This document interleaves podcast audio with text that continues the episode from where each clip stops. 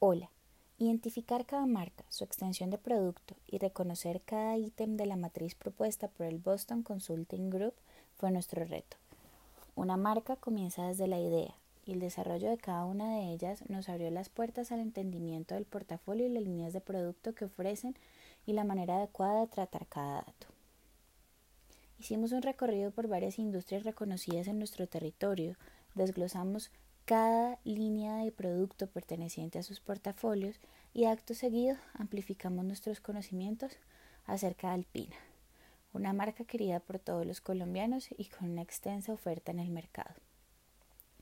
A la hora de lanzar un producto es importante encontrar la estrategia correcta que nos ayude a determinar la mejor proyección de este.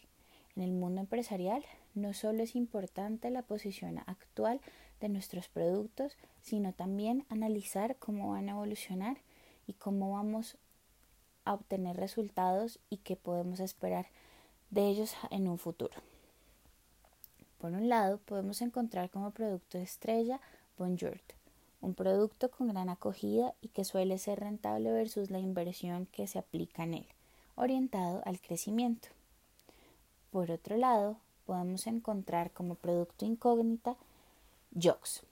Este siendo un producto con acogida débil en el mercado y que se ha mantenido gracias al crecimiento de este a nivel empresarial.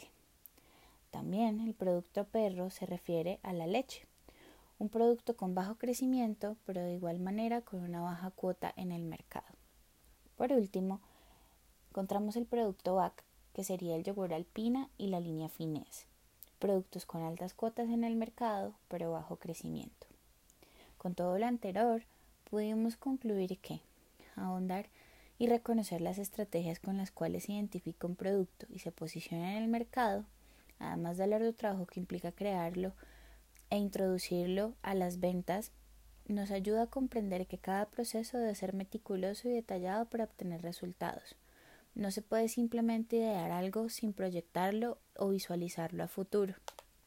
Luego del desarrollo de la guía, contamos con mayor pensamiento analítico y capacidad de comprender las líneas de producto, portafolios y profundidad de estas y cómo en cada aspecto se nota la relevancia de productos en específico, ya que como un producto de éxito rotundo o de menor acogida, hay que identificar e idear procesos para llevar cada situación a la que se exponga este. Muchas gracias.